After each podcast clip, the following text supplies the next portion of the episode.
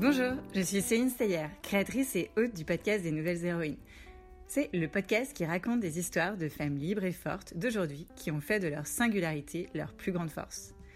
C'est un podcast qui est né de mon désir de maman de transmettre cette force à mes filles en leur permettant de grandir avec l'idée qu'elles peuvent réaliser leurs rêves, même les plus fous, sans peur. D'ailleurs, tous les enfants devraient se sentir capables, croire en leur puissance et oser, peu importe qui ils sont. Et aujourd'hui, on manque de modèles. Si vous cherchez à être décomplexé, libéré de toute pression et accompagné dans votre parentalité à travers un éventail de femmes au profil très différents que vous n'avez vraiment pas l'habitude d'entendre, alors abonnez-vous car vous êtes au bon endroit. Si cet épisode vous plaît, vous pouvez le partager en me taguant et en laissant un commentaire et 5 étoiles sur Apple Podcast. Bonne écoute et bienvenue dans l'univers surprenant Je suis honorée de porter à vos oreilles aujourd'hui l'histoire de Stéphanie Gâteau. Stéphanie est maman de trois enfants, à la tête d'un cabinet de stratégie internationale, créatrice d'une start-up Andy Road et très engagée sur les sujets de l'inclusion et de la diversité. Et je dois vous avouer que j'ai rarement rencontré quelqu'un d'aussi inspirant. Atteinte d'une maladie dégénérative qui touche les femmes de sa famille et qui ne se soigne pas, elle découvrira sa surdité tardivement et connaîtra des paralysies ponctuelles. Alors elle se dit que si elle doit finir paralysée, son temps est compté. Fascinée par ses lectures du courrier de l'UNESCO et du monde diplomatique quand elle était enfant, elle décide alors de parcourir le monde, de se spécialiser dans la stratégie et le développement à l'international et bouillonne ainsi de projets. Dans cet épisode, vous allez découvrir le quotidien de Stéphanie, une maman en situation de mobilité restreinte, et aussi celui des aidants du quotidien, comme son petit garçon Calix, 12 ans, qui a eu l'idée de lancer Andy Road, le Waze des personnes en situation de handicap, pour l'aider dans ses déplacements. Et quand j'ai demandé à Stéphanie si elle était heureuse, elle m'a répondu par un grand oui. Écoutez Stéphanie, c'est une vraie leçon de vie, de courage et d'audace. Alors merci Stéphanie de montrer que rien n'est impossible et d'inciter les gens à se lancer et s'accepter même s'ils se sentent différents. Et je suis vraiment très fière que tu fasses partie des nouvelles héroïnes. Je vous laisse la découvrir sans plus attendre. Bonjour Stéphanie, merci beaucoup euh, d'avoir accepté l'invitation. Euh, du podcast des Nouvelles Héroïnes. Je suis ravie de t'avoir euh, à mon micro aujourd'hui. Je vais te laisser te présenter et me dire un petit peu ce qui t'anime dans ton quotidien euh, d'héroïne aujourd'hui. Bonjour Céline. Tout d'abord, je te remercie beaucoup pour ton invitation. ça me touche d'autant plus que voilà, c'est l'occasion d'avoir une voix en particulier sur des problématiques actuelles sur lesquelles on, on essaye toutes les deux d'avancer, que sont euh, la promotion de la diversité, la lutte contre les discriminations, le handicap, euh, etc. Euh, en ce qui me concerne, alors moi je suis maman de trois enfants, j'ai 53 ans, je les élève toutes seules, en sachant que les deux grandes sont quasiment autonomes. la première a, a, 21 ans et elle s'occupe justement de, d'accompagner des enfants en situation de handicap. Euh, la deuxième, Capucine, elle, elle écrit. C'est sa manière elle de fonctionner. Et puis, j'ai mon troisième petit loulou qui est mon aidant du quotidien, qui a 11 ans euh, et qui est né euh, voilà, en sachant que sa maman fonctionnait différemment, contrairement aux, deux premières. je suis spécialisée dans tout ce qui est stratégie de développement à l'international pour les entreprises. J'ai travaillé pendant de longues années pour des grands groupes pour déployer leur stratégie au niveau européen ou au niveau international. Et puis j'ai eu l'audace il y a quelques années de créer mon propre cabinet euh, en mettant l'humain au cœur de la stratégie et non l'inverse. Euh, et pour le plaisir d'accompagner, de conseiller, euh, de permettre aux gens de réaliser leurs rêves aux porteurs de projets. C'était quelque chose vraiment qui me tenait à cœur. Et je suis moi-même fondatrice de ma propre start-up qui s'appelle Andy Road, et euh, que j'ai euh, créé pour rendre le monde accessible à tous. Très bien. Alors, la tradition veut que sur ce podcast, on commence à explorer ton enfance. Alors, on va euh, revenir. Oups, on va faire un. T'as raison, on commence par le plus dur. Mais en fait, ce qui est très intéressant, c'est quand on explore l'enfance, on se rend compte que des petits gestes, des activités qu'on avait enfant, euh, nous ont complètement conditionnés. On les retrouve dans notre euh, dans notre quotidien d'adulte. Donc c'est pour ça en fait que j'aime bien euh, le, le, et puis donc, donc en fait, allez, on fait un bond de, de 45 ans et on, arrive dans, dans, ton enfance euh, et de me dire un petit peu ton environnement familial, comment, comment tu as grandi. Alors, je fais partie d'une fratrie, euh, j'ai deux frères. Euh, J'étais une petite fille, on va dire, ultra discrète, qui espérait même se rendre invisible et croyait qu'elle était invisible par moments. Euh, mais que ça, ça arrangeait beaucoup parce que j'avais pas cette volonté forcément d'être reconnue ou d'être vue euh, parce que je me sentais mal à l'aise en fait partout, à l'école, à la maison, euh, euh dans la rue. Je, n'arrivais évidemment pas à expliquer pourquoi, mais pour moi tout était très très compliqué. J'avais l'impression de rien comprendre, euh, d'être incapable de, me lier, d'avoir des sujets d'intérêt commun. Euh, j'étais vraiment perdue. Comme j'étais très timide, euh, j'avais une problématique de langage aussi, euh, d'absence de langage euh, avérée.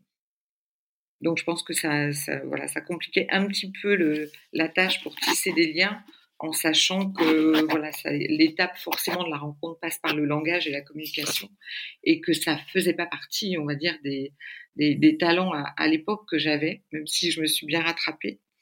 Euh, et donc, du coup, je lisais énormément. Euh, ça m'a appris à adorer la littérature. En plus, j'habitais dans un quartier à Paris où il y avait un marché aux livres qui existe toujours. Et je passais euh, mes journées à...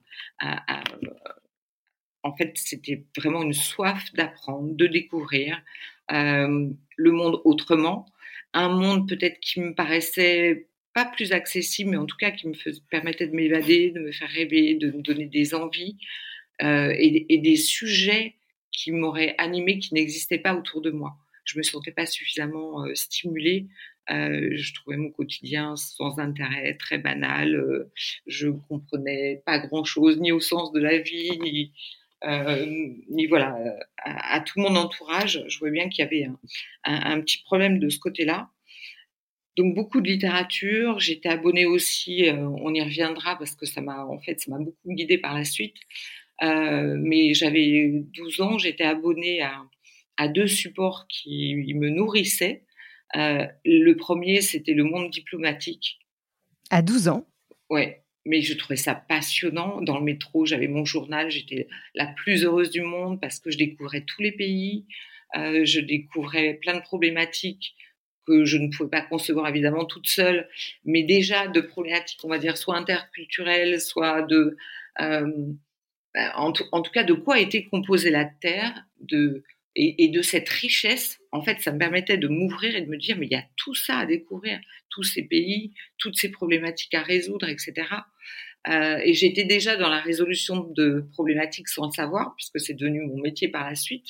Euh, mais, et, de se dire, voilà, comment on fait pour que les gens puissent s'entendre quand ils sont autant différents socialement, culturellement, euh, en termes d'éducation. Mais déjà ça, ça m'interpellait beaucoup. J'étais également abonnée au, courrier de l'UNESCO parce que je trouvais que c'était fabuleux comme support, une fois de plus, comme ouverture vers l'extérieur, vers le monde extérieur. Et grâce, alors dans le monde diplomatique, il n'y avait pas de photos, mais dans le courrier de l'UNESCO, il y avait des photos qui me faisaient évidemment rêver de pays merveilleux, avec en plus euh, des enfants de toutes les couleurs. Et en plus, euh, c'était l'époque où il y avait la pub Benetton euh, qui s'était lancée et qui avait fait scandale à l'époque, qui heureusement ne ferait plus scandale maintenant, parce que ben voilà, il avait osé montrer un peu toutes les, les, les différentes cultures qui existaient, les différentes couleurs de peau, etc. Et, et je trouvais ça fabuleux. Et dans les courriers de l'UNESCO, il y avait ce côté euh, déjà un petit peu euh, bienveillance, euh, solidarité, euh, qui me semblait en tout cas des choses importantes, enrichissantes, et une des clés justement pour tisser du lien aussi, peut-être avec les personnes. Euh, voilà, alors je m'exprimais pas beaucoup, j'ai commencé à parler vraiment, j'avais à la sortie de mes études, hein, j'avais 21 ans, jusque-là je suis restée enfermée dans ma bulle. Donc il y avait la littérature, euh, mais il y avait aussi beaucoup d'autres modes d'expression qu'heureusement m'ont proposé mes parents. Euh, et ça, je pense que ça m'a beaucoup aidé. Euh, je faisais beaucoup de danse, je faisais même des claquettes. Euh, je faisais, j'allais au conservatoire, je jouais du saxophone. J'ai été inscrite à un cours de dessin pour les enfants atteints de handicap. alors ça aussi, du coup, ça m'a aidé à, à, naviguer et à les découvrir en trouvant ça archi normal puisque j'étais une parmi les leurs. Euh, et en fait, c'était une méthode qui avait été créée à l'époque, qui s'appelle la méthode Marteneau, et, qui permet de s'exprimer euh, voilà, par des techniques de dessin euh, classiques, mais adaptées du coup, et, et avoir ce qu'on peut produire et en être assez, pas fier, mais au moins satisfait. Ceci dit, en termes d'environnement, là où ça va peut-être choquer certains ou certaines, mais je parlerai presque de violence. Dans le sens où le mot handicap euh, n'existait pas dans ma famille, alors qu'on est tous porteuses d'une maladie héréditaire qui ne se soigne pas. Donc visuellement, je la voyais déjà chez ma grand-mère, je la voyais chez ma tante qui était déjà en fauteuil, qui était bossue, euh, qui essayait de tricher avec ses vêtements pour qu'on voit pas ses bosses dans le dos, etc. Euh, la surdité, forcément, ma maman étant sourde, je voyais bien que c'était compliqué pour elle d'accepter, de faire répéter aux gens, d'oser dire qu'elle était atteinte de surdité. Euh, tout était fait en même temps de manière tellement discrète et, que c'était insuffisant, euh, mais suffisamment lourd à porter comme une espèce de secret de famille où on ne doit rien montrer à l'extérieur ni à l'intérieur. Et ça, ça quand je parle de violence, euh, psychologiquement, j'ai trouvé ça très dur. Et du coup, moi, ça m'a, euh, on va dire, freiné dans l'acceptation de mes différences liées au handicap. Euh, parce que si je les dévoilais en interne, c'est-à-dire au sein de la famille, je savais que c'était très lourd, c'était un sujet très douloureux. Donc, de moi-même, en étant petite, je faisais comme si de rien n'était, comme si j'avais vu personne de différent dans la famille et que c'était une famille absolument normale, ce qui, sur le principe, était aussi même une, une famille normale, mais euh, il fallait pas se plaindre. Ma tante qui souffrait énormément à chaque fois qu'elle se plaignait, euh, voilà, elle était recalée où on disait euh, euh, elle fait ça pour se rendre intéressante, etc. Et du coup, je me disais il faut absolument rien que je montre. Donc cette invisibilisation, euh, à la fois dans le langage, dans le visuel, vis-à-vis -vis des autres, et encore plus à l'extérieur, euh, tu imagines bien que j'allais pas être capable de communiquer à l'extérieur, alors que déjà autour de ma propre famille, on ne pouvait pas en parler.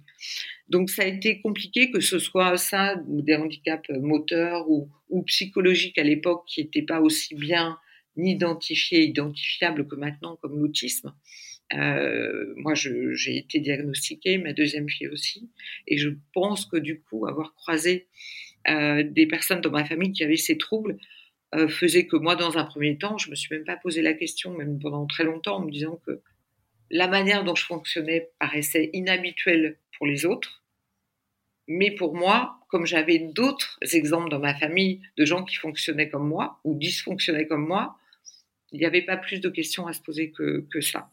Euh, la manière dont j'ai été élevée euh, n'a quasiment pas conditionné du coup la manière dont j'ai évolué par la suite et les aspirations que j'ai eues, je pense, euh, dans le sens où euh, je suis restée aussi très discrète vis-à-vis de mes parents et j'ai beaucoup appris à l'extérieur en fait, puisque je ne pouvais pas communiquer avec eux sur ces sujets-là. Donc du coup, j'ai un peu appris toute seule et instinctivement, je pense. rapidement, je me suis orientée vers des associations, pour euh, être bénévole, pour, euh, pour accompagner des gens, pour euh, essayer de discuter. et puis la chance que j'ai eue aussi, c'est qu'à l'époque, les centres aérés n'existaient pas vraiment. Et à côté de chez moi, il y avait une paroisse et il y avait des religieuses. Et mes parents m'avaient mis tous les mercredis et tous les week-ends chez ces religieuses. Et en fait, là, pour moi, ça a été une révélation parce qu'il y avait tout était dans la douceur, dans la bienveillance, dans l'accueil de l'autre, euh, dans le fait de euh, pas de, glorifier au sens où on pourrait l'entendre, mais, de, glorifier dans le sens émerveillement en disant euh, bah, merci d'être cette personne, bravo pour tout ce que tu fais, tu peux être fier de toi. tous les profils et classes sociales étaient représentés. dans, dans cette paroisse. Et, et, du coup, et on faisait plein d'activités et ensemble. Et c'est là où j'ai appris à construire, entre guillemets, ensemble, ce que j'ai reproduit par la suite dans mon métier. C'est-à-dire que je ne peux pas envisager de ne pas co-construire des projets euh, avec les équipes ou avec les dirigeants. Euh, et c'est pour ça d'ailleurs que j'ai créé mon cabinet, on y reviendra. Et je pense que cet état d'esprit de partage, de s'émerveiller, de se réjouir de la découverte de quelqu'un qu'on ne connaît pas, puisqu'on on ne venait pas des mêmes écoles, donc personne ne se connaissait. Donc pour moi, c'était plus simple parce qu'on partait de zéro, tout le monde était au même niveau en fait. Et, euh, et, et, du coup, cette bienveillance euh, évidente euh, de, louer la richesse de la diversité, je l'ai vraiment trouvée chez elle. Et surtout cette espèce de d'évidence de, voilà, de, de dire qu'on est tous différents, qu'on a tous du talent, qu'on est tous uniques, euh, qu'on est tous aimés pour ce qu'on est. Euh, pour moi, c'était un, euh, un, un, regard que j'avais même pas imaginé exister sur Terre. Donc, donc forcément, et d'ailleurs la photo que je t'ai transmise de moi petite, elle a été prise pendant une des colonies où j'étais avec ces religieuses. Donc, donc voilà, en même temps, une espèce de paradoxe avec de la violence en interne, par rapport au handicap. Et puis, euh, une autre bulle euh, dans laquelle j'arrive à me construire, où je me retrouve, où il y a plein de valeurs qui m'interpellent et qui me donnent un cadre en plus. Mais du coup, une difficulté à savoir où je dois me situer à chaque fois. Euh, et, et, et, pas encore prête non plus ni à comprendre que je vais forcément être porteuse de toutes ces maladies. Je vois bien qu'il y a des choses compliquées, il y a des douleurs, il y a des mouvements que j'arrive plus à faire, il y a des moments où je suis dans la rue, je me rappelle à 8 ans, je suis par terre en train d'hurler sur le trottoir et que je suis devant une boutique et que la personne sort, elle me demande ce que j'ai, je dis je sais pas parce que effectivement je sais pas ce que j'ai. Et la crise, elle peut durer un quart d'heure, une demi-heure, une heure. Euh, et j'ai tellement mal que je peux même pas dire appeler mes parents, donner mon numéro de téléphone ou quoi que ce soit. Et mon seul objectif, c'est de rentrer à la maison, de faire bonne figure, de sécher mes larmes et de me dire tout va bien. Donc c'est un peu compliqué parce que c'est jouer aussi des rôles et jouer avec une, vérité qui est, qui est lourde à porter puisque je ne peux pas être moi-même en fait. Donc euh, j'ose pas dire que j'ai mal à mes parents. Euh, quand je commence à leur dire il faut j'en peux plus et qu'ils m'emmènent aux urgences, les crises elles passent au bout d'un quart d'heure, je suis debout, on me dit ben c'est quoi ce cinéma? Qu'est-ce que tu nous as fait? En fait, t'as rien du tout.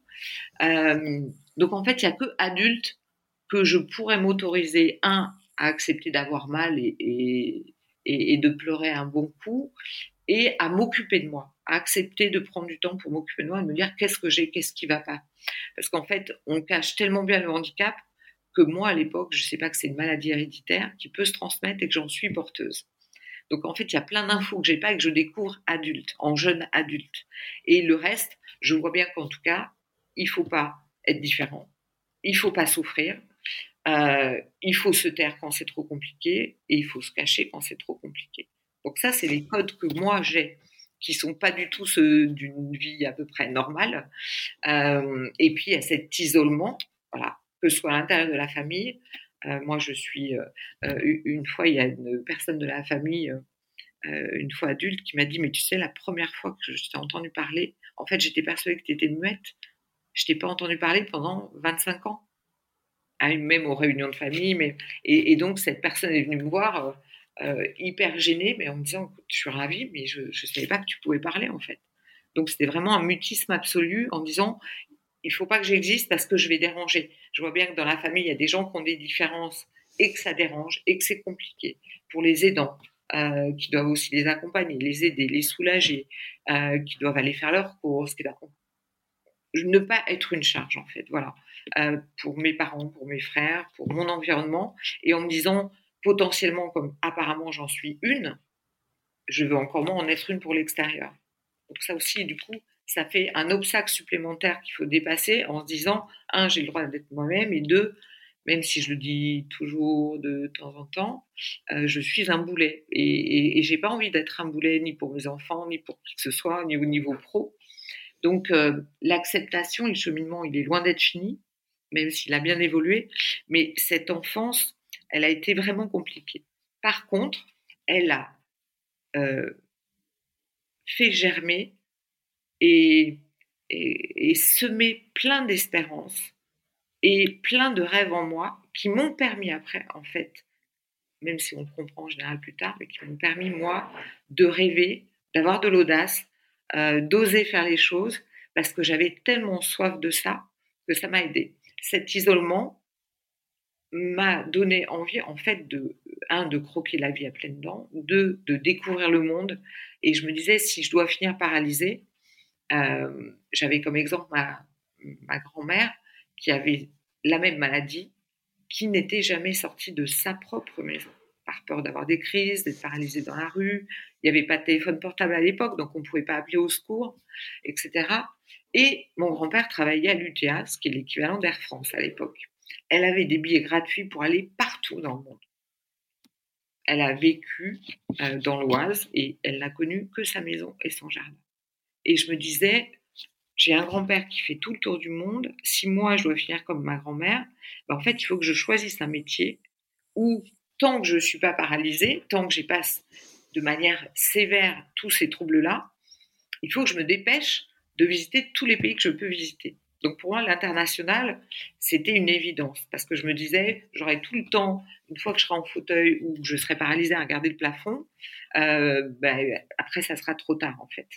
Donc du coup, tout de suite, moi je me suis orientée vers un métier lié à la découverte du monde, à l'international, euh, au management interculturel, et puis toujours avec ce souci de, de se dire comment on va permettre aux gens qui ne se connaissent pas de s'apprécier, de se respecter et de construire de beaux projets ensemble. Pour moi, je pense que tout ce que j'ai vécu dans mon enfance m'a permis euh, de, de, me construire adulte, euh, de me donner des opportunités, parce que en même temps, j'aurais jamais imaginé avoir fait un dixième de ce que j'ai pu réaliser, parce que je pensais peut-être que la maladie aussi irait plus vite, parce que c'est une maladie sur laquelle on n'a pas de retour. Donc je peux être paralysée définitivement demain, comme j'aurais pu l'être à 9 ans, comme j'aurais pu l'être à 25 ans. Donc, en même temps, ça m'a donné beaucoup de, force en me disant, zut, mon temps, il est, mon temps, il est compté. Donc, euh, donc, il faut que je me dépêche, quoi. Et pour l'aspect surdité, en fait, il est venu plus tard que les douleurs, que les paralysies, etc. Et surtout, il a été progressif. C'est pour ça que j'ai une voix normale. C'est que je ne suis pas née sourde la surdité a connu dès que je suis euh, née, elle a commencé à diminuer. Mais j'ai eu le temps de m'habituer, la lecture labiale, la gestuelle, euh, en ayant ma mère comme modèle. Euh, il y avait aussi des livres, j'ai découvert Hélène Keller, qui était une petite fille qui était aveugle et sourde, qui pouvait pas communiquer, qui avait réussi aussi à trouver des techniques. Donc, il y avait cette espèce d'espérance en me disant, ça va être compliqué, mais c'est pas grave. Voilà. Donc je savais que j'allais pas avoir une vie simple. Euh, ça allait peut-être être très compliqué, très décevant, etc. Euh, mais euh, je dis toujours, c'est comme quand tu dis à un paralytique, tu lui proposes d'être debout pendant une heure et il apprend cette chance. Et moi, cette chance-là, je, en fait, on me la donnait pas, donc il fallait que je l'apprenne et, et, que je me dise, la laisse pas passer parce que parce que ça, ça arrivera qu'une fois en fait. Euh, j'aurais pu choisir un poste très sécurisé en me disant j'ai pas besoin de me déplacer, euh, tout va être sécure, euh, je vais, euh, enfin, j'aurais pu choisir un, un, un, autre type de métier. Mais d'abord, ce que je voulais, c'était voyager et partir partout dans le monde. Le courrier du Nexco, le monde diplomatique, toutes ces choses-là, des petites choses, m'ont donné envie. Et, et, je pense que c'est grâce à, l'envie, quand on est animé par quelque chose, qu'on peut se dépasser.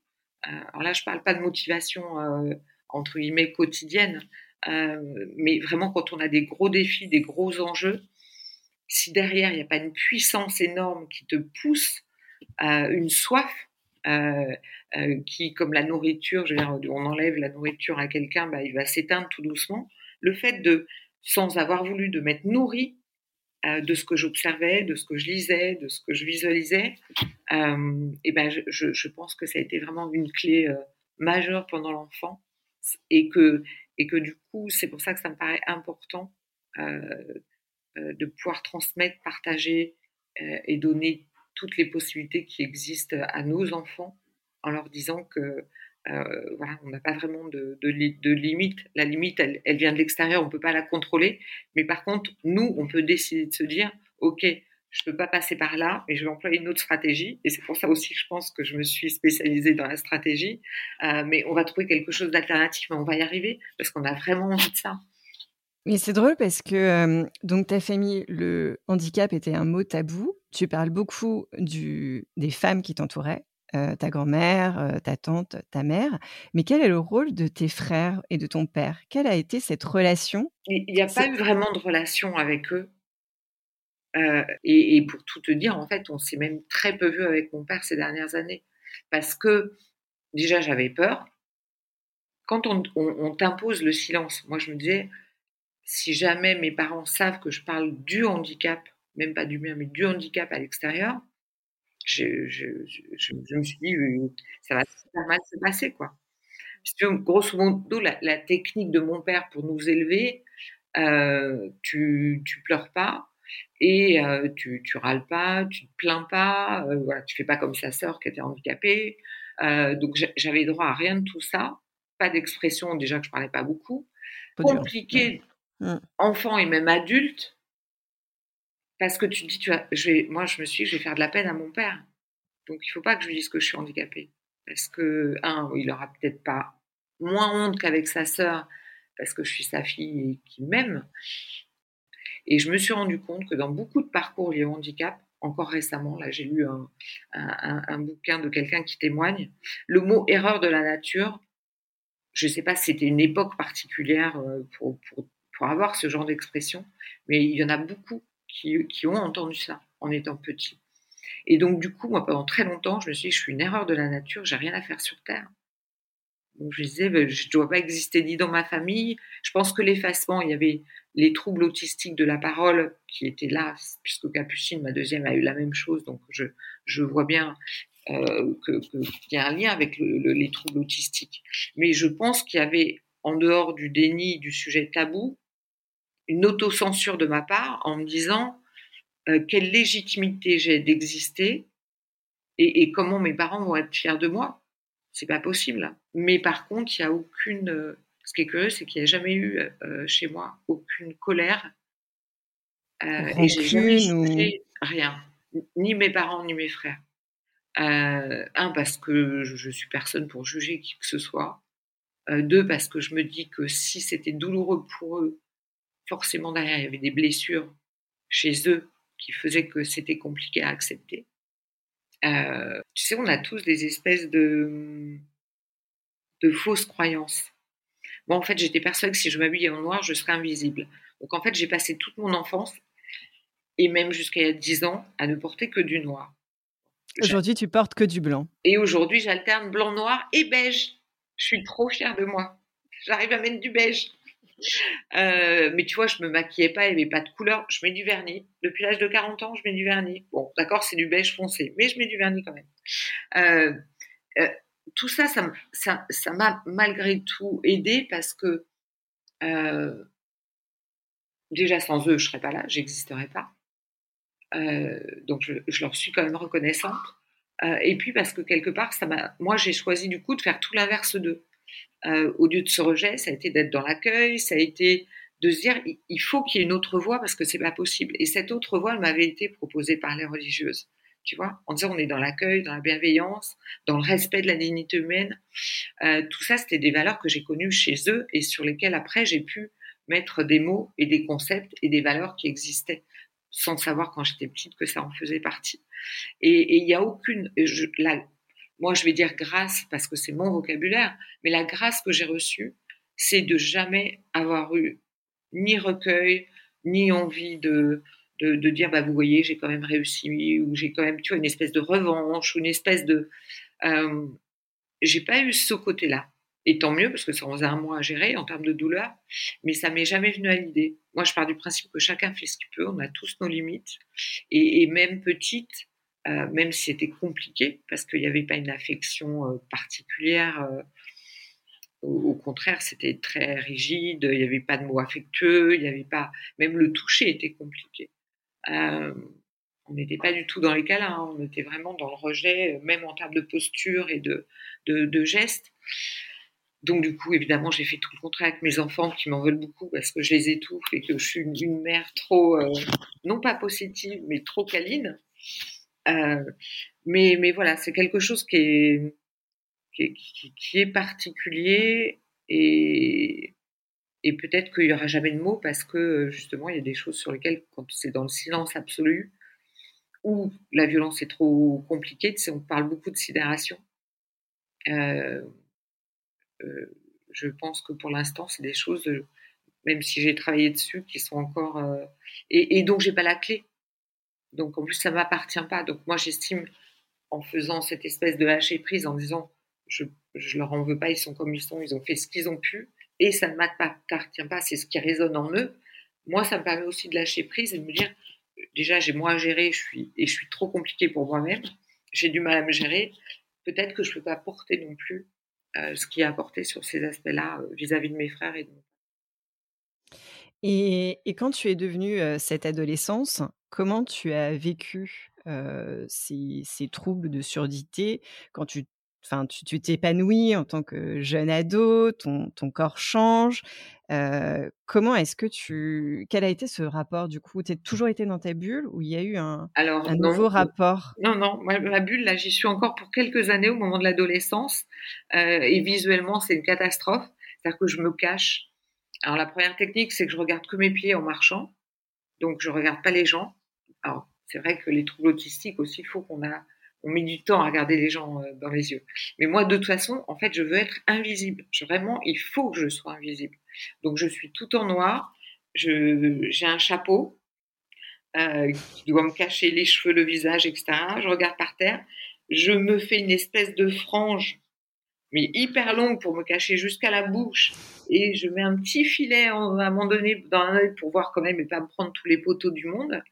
Euh, j'ai une grande canadienne, euh, je ne sais pas, à l'époque j'ai 12, 13, 14 ans, euh, qui est celle de mon père, donc elle, est beaucoup trop grande pour moi, mais donc je n'ai aucune forme et ça me va très bien.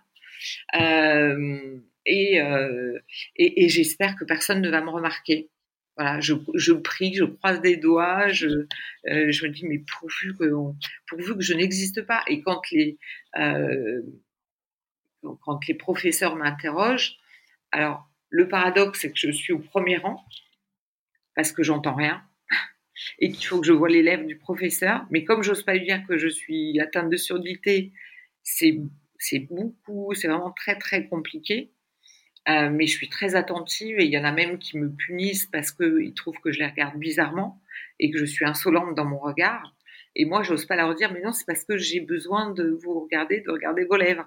Donc, il y en a qui mettent dehors, donc je suis punie, euh, je pleure euh, toutes les larmes de mon corps en me disant, mais j'ai rien fait de mal, etc. Je reviens, j'ai encore plus honte et j'ai encore plus envie d'être invisible. Euh, et quand on m'interroge, il n'y a rien qui sort, pas un son. Donc, moi qui essaye pas d'atteindre l'excellence, mais qui me suis mis la barre très haute, pour pas décevoir mes parents aussi sur cet aspect-là, en me disant il faut pas que je sois non plus un boulet, euh, sinon les pauvres, je vais leur faire du mal, ils vont, en souffrir. Donc je, bosse comme une dingue, je me couche à 2 heures du matin, je fais des fiches, euh, je refais des fiches, euh, des fiches, des fiches, je, je fais que ça, des mots-clés, des post-it, je me lève à 6 heures du matin pour réviser alors que je connais tout par cœur. Et par écrit, j'ai des notes excellentes, par oral, zéro. Il n'y a pas un son donc euh, mes parents, on consulte un ORL, j'ai la voix qui fonctionne bien, tout fonctionne bien. Oui, j'ai cette surdité, mais je devrais pouvoir m'exprimer. Mais il n'y a aucun son qui sort. Impossible. Tout reste coincé. Donc, euh, donc c'est très compliqué. Donc évidemment, je n'ai pas d'amis, je ne vais pas au café comme tous les jeunes de mon âge. Euh, je me dépêche de rentrer à la maison pour me nourrir de tous les sujets qui me plaisent, même si on me demande pas, au lieu de faire un dossier, j'en fais 10 parce qu'il y a 10 sujets qui m'intéressent et, voilà, etc. Euh, et, et, pour te dire à quel point euh, je suis mal dans ma peau, au niveau du collège, à un moment donné, il existait à Paris un prix qui était remis à chaque meilleur élève dans les collèges. On était reçu par Jacques Chirac à l'époque, à la mairie de Paris. Moi, je voulais surtout pas y aller. Déjà, je me suis dit, ils se sont trompés, c'est sûr, c'est pas moi. Et je vais à cet événement, mes parents ne viennent pas, Donc, tu vois, un peu compliqué aussi pour moi. Je me disais, bon, ils auraient peut-être on aurait peut-être pu leur dire que leur fille était pas si nulle que ça, mais bon, ils viennent pas. Donc, j'y vais avec le professeur qui m'accompagne, du coup. Et, euh, et, donc Jacques Chirac est au bout de l'allée, moi je suis tout au fond pour me cacher. Et il m'appelle, il fait deux mètres de hauteur, il m'appelle pour me remettre mon prix. Il faut que je traverse tout le monde. Et alors là, mais juste l'horreur.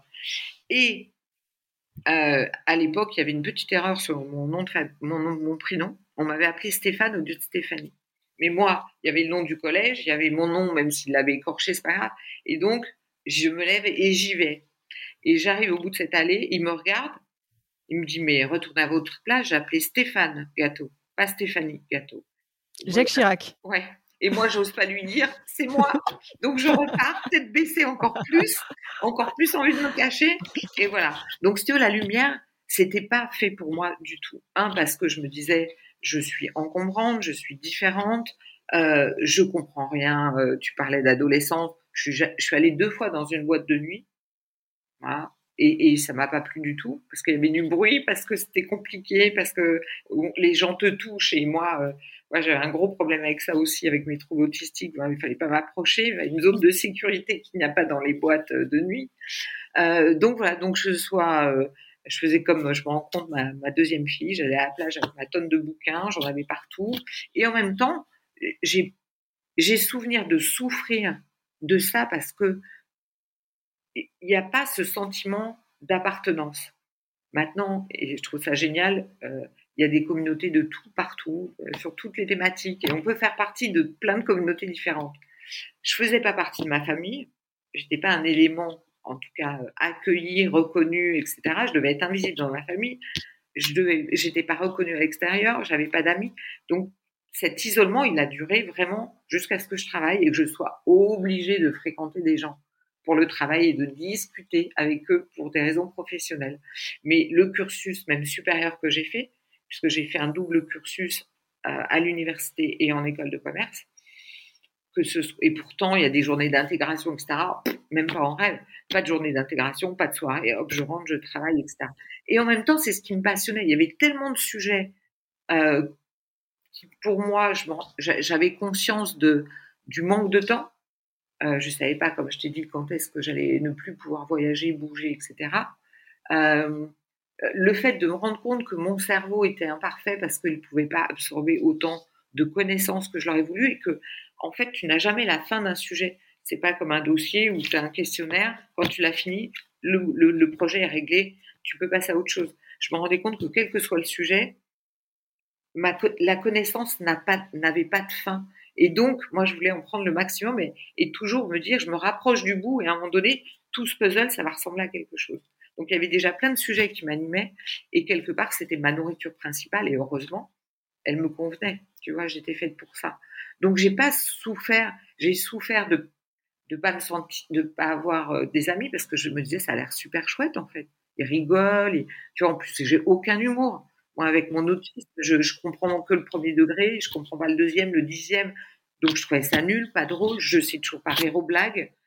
mes, frères me disaient toujours, t'as un métro de retard. Parce que des fois, deux jours avec, après, je ça y est, j'ai compris ton jeu de mots, j'ai compris. Je rigolais pas quand même, mais j'avais compris. Et j'étais super contente d'avoir compris. Mais j'étais toujours en décalage.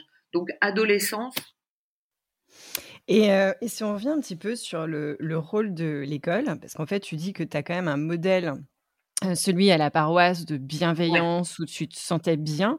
Est-ce que du coup, c'est un modèle qui est transposable à l'éducation? Quelles sont les, les actions? Qu'est-ce qui pourrait faire changer l'éducation? C'est un, énorme chantier. Qu'est-ce qui, déjà, à court terme, pourrait aider Parce que j'imagine que toi, tu étais dans, dans, cette bulle, que les enfants, est-ce qu'il y a des enfants qui venaient toquer chez toi, qui disaient, voilà, je veux, je, je jouais avec toi? Enfin, et, et, comment ils réagissaient vis-à-vis de toi? Moi, je me sentais un, extraterrestre et je pense que quelqu'un qui est différent, qui est dans son coin, Bon, évidemment, c'était tous les coins des cours, des classes. Il me fallait toujours un coin parce que je me cachais. Je me disais, je vais être derrière le rideau, personne ne me verra. Pourtant, je faisais de la danse, je faisais plein de choses, etc. Mais en tout cas, dans les relations, euh, je pense que je donnais envie à personne et j'ai jamais voulu et surtout pas donner envie à quelqu'un de m'approcher puisque j'avais peur, moi. j'étais terrorisée en fait. et, les, et, les, enseignants, ils, ils le savaient? Enfin, Il n'y avait pas d'accompagnement? Ce qui m'a pas aidé, mais une fois de plus, c'est des concours de circonstances, c'est que j'avais un frère aîné qui avait été très agité euh, dans, dans, les établissements où je suis passée juste derrière lui. On avait trois ans d'écart. Euh, au point malheureusement euh, de devoir euh, quitter euh, les établissements et, et, mes parents systématiquement tous les ans d'essayer de, lui trouver une place quelque part. et il avait une tellement mauvaise réputation que quand je suis arrivée, en plus le monde gâteau c'est pas super courant, tous les professeurs me disaient vous allez au fond directement et vous bougez pas, on veut pas vous entendre de l'année. Donc en ah fait, donc tu avais en plus ce double coup près. Ils avaient, ouais, ils avaient cette image euh, qui était tellement négative que potentiellement moi, je, ça voulait dire que je pouvais être une menace pour eux, qui me disaient systématiquement j'étais au fond. Et c'était compliqué pour moi parce que comme je t'ai dit, avec ma surdité, moi mon rêve c'était, en tout cas quand quand c'était un prof qui n'avait pas connu mon frère, ouf, je pouvais aller au premier rang et tout entendre. Quand j'étais au fond, entre les agitateurs, les bruits de papier, pour moi, c'était une vraie galère. Mais en même temps, j'ai été obligée de me dépasser tout le temps parce que ma surdité avançant, euh, je, euh, c'est comme si on, devait faire un entraînement intensif, si tu veux. Je me, euh, je me disais, il faut pas que je laisse. J'aurais pu décrocher scolairement, je pense, en étant dans ma bulle et en disant, c'est trop compliqué, j'entends rien. Euh, je peux parler avec personne, je peux même pas poser des questions à la fin du cours parce que j'ose pas le faire, je suis trop timide. Et moi, en plus, me sentant une fois de plus comme une erreur de la nature, je me disais, je vais embêter le prof. Donc, apparaître toute seule et m'auto-former, etc., euh, il n'y avait rien d'autre. Et quand tu parlais de d'éducation, euh, je sais qu'il y a plein de choses dont on peut s'inspirer qui sont toutes simples aux États-Unis ou en tout cas en Amérique du Nord, où déjà tous les enfants sont accueillis pour ce qu'ils sont. Euh, tous les matins, ils se disent bonjour les uns aux autres ils se disent bah, merci, euh, euh, voilà, d'être mon ami, merci hier de m'avoir aidé à faire ça, etc. Mais où on est, alors c'est vrai que c'est excessif dans les pays, on va dire d'Amérique du Nord, cette espèce d'émerveillement parfois artificiel, surjoué, etc. Mais alors nous, on est tout à l'opposé en France. C'est une catastrophe.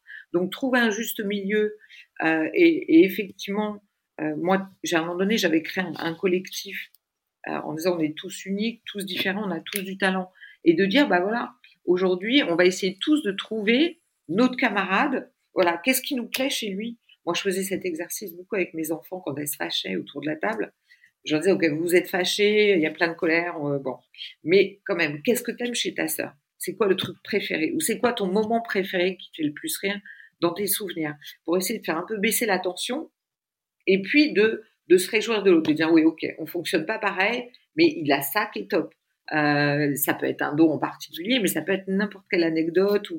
Et, je trouve que même au niveau après, dans la relation en entreprise, euh, et c'est pour ça que le, lien humain, euh, pour moi, est fondamental, peut-être parce que j'ai eu du mal à le comprendre au début et à me l'approprier, mais c'est d'abord la rencontre.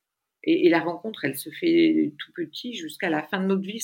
Enfin, pour moi, c'est ce qu'il y a de plus beau, c'est de pouvoir rencontrer quelqu'un. Alors, c'est peut-être à, cause de mon insécurité et euh, de, savoir que je vais être isolée, que je suis déjà, euh, d'autant que c'est une double euh, isolation puisque j'ai pas le son.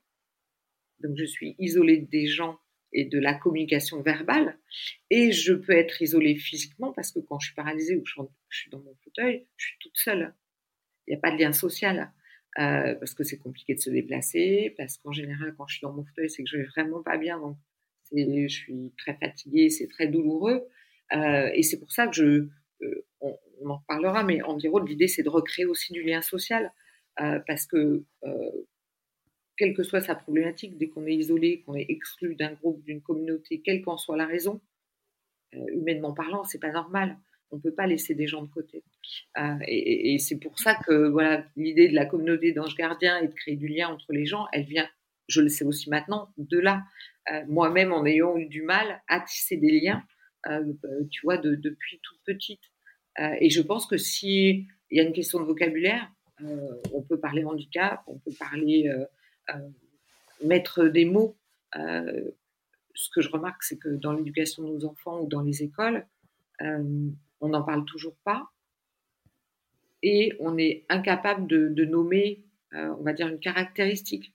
Moi, je compare toujours ça à une notice technique. Je me dis, bon, on fonctionne tous différemment. Alors moi, je ne sais pas me servir d'une imprimante, je suis en mode panique devant une machine à café, etc.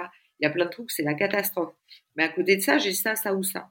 Et je me dis que chacun, euh, les élèves, ils, apprennent à se connaître dans une cour.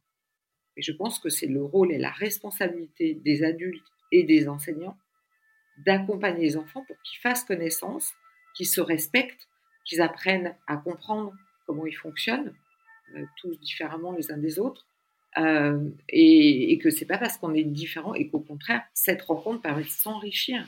C'est pas en étant tous. Tu sais, moi j'étais à mon époque, j'espère que j'ai pas heurté certaines parce que j'avais, j'espère vous l'avez compris, des problèmes avec les codes sociaux et vestimentaires également. Euh, c'était la mode de toutes les petites jeunes filles qui avaient un petit collier de perles, un petit chemisier blanc, un petit foulard et un serre-tête. Toutes, elles l'avaient. Moi, évidemment, j'en voulais surtout pas parce que j'avais l'impression d'être déguisée, donc je ne voulais pas. Et je, me dis que l'uniformisation, on l'a voulu en entreprise pendant très longtemps, et heureusement, on commence euh, à changer et enfin à reconnaître que la diversité existe.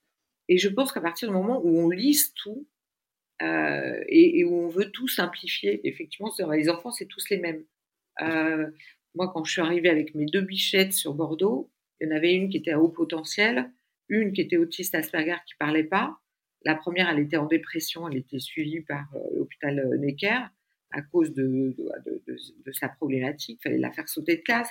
Capucine ne parlait pas. J'arrive avec mes deux, enfants. On me dit, bah oui, mais il faut qu'ils soient comme tout le monde. Ben non, ça va être trop compliqué. C'est juste, on ne peut pas. Et, bon, elles ont une vingtaine d'années, donc ça, c'était à 20 ans. Maintenant, je vois avec mon petit garçon, voilà, c'est pareil. On n'accueille euh, pas les enfants différents. On dit, ah oui, c'est un Ulysse. Voilà, c'est tout. Comment on définit cet enfant? On se dit, mais on ne donne même pas le prénom à l'enfant. On dit, c'est un Ulysse. je trouve ça dramatique. Et ça, c'est notre responsabilité d'adulte aussi, tu vois. Euh, donc, oui, de, mettre dans les cases. On a cette, euh, facilité de mettre les gens dans les cases. Parce que c'est plus simple, ça prend moins de mm. temps, c'est voilà à gérer, que ce soit un chef d'équipe ou un enseignant qui a un groupe d'enfants à gérer. Je pense que voilà, il faut aussi accompagner et former les enseignants à ça. Euh, dans leur cursus de formation. Je crois que le cursus sur le handicap, en tout cas il y a 20 ans, il se résumait en quatre années d'études à une heure. Une heure Une heure, il y a 20 ans. Je ne sais pas de combien elle est maintenant, la formation. Mais à l'époque, voilà. Et tous les handicaps. Donc, euh, bon, c'était juste une information puisque ça durait qu'une heure.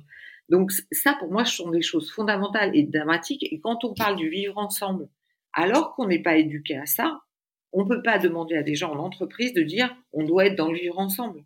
On, crée des adultes à qui on n'a pas appris le respect, la différence. Et moi, ce qui, dans les choses qui m'agacent, je sais que ça sera dans tes questions, c'est ce mot de diversité et d'inclusion. Parce que par définition, on est tous différents. Donc, on a l'impression de découvrir un concept qui, en fait, fait partie de notre nature. Donc c'est comme dire, oh bah tiens, je suis un être humain, je l'avais pas remarqué avant. Et, mais je me dis, on est quand même dans un monde de dingue. En 2022, il faut qu'on découvre euh, que tout le monde est différent, qu'on est tous imparfaits, et, de se dire, on doit prendre ça en compte dans notre quotidien, dans les entreprises. On doit prendre en compte cette diversité. Et euh, elle, existe depuis la nuit des temps. donc comment ça se fait qu'on en est que là? Tu vois, ça devrait plus l'inclusion, ça devrait même pas être euh, une problématique. Ça, devrait faire partie de notre quotidien. pourquoi? À l'heure actuelle on est obligé de se dire ah bah tiens, faut mettre en place des actions pour être plus inclusif. Comment ça se fait que, avec tout ce qu'on a pu traverser euh, depuis des siècles, on en est encore au stade où on se dit est-ce que je peux et comment dois-je accueillir l'autre? Ça paraît peut-être pas fou à tout le monde. Moi, ça me paraît dingue. Et donc, la, transition est parfaite pour parler de ton rôle de maman et du vivre ensemble avec ses enfants. Quand on, quand on est enfant et quand on a un, parent euh, en situation de handicap. Alors, c'est compliqué. D'abord pour la maman. Euh, parce que forcément, on se dit, qu'on va juste rappeler, donc tu es maman de trois, de trois enfants, tu as deux grandes filles. qui ont quasiment en pleine forme, qui m'ont vu courir partout à travers le monde, etc. Et faire semblant, puisque à l'époque, je n'assumais rien du tout. Donc, que ce soit en famille ou ailleurs, je, voilà, j'allais consulter. Donc, elle ne le savait pas. Elle ne le savait pas.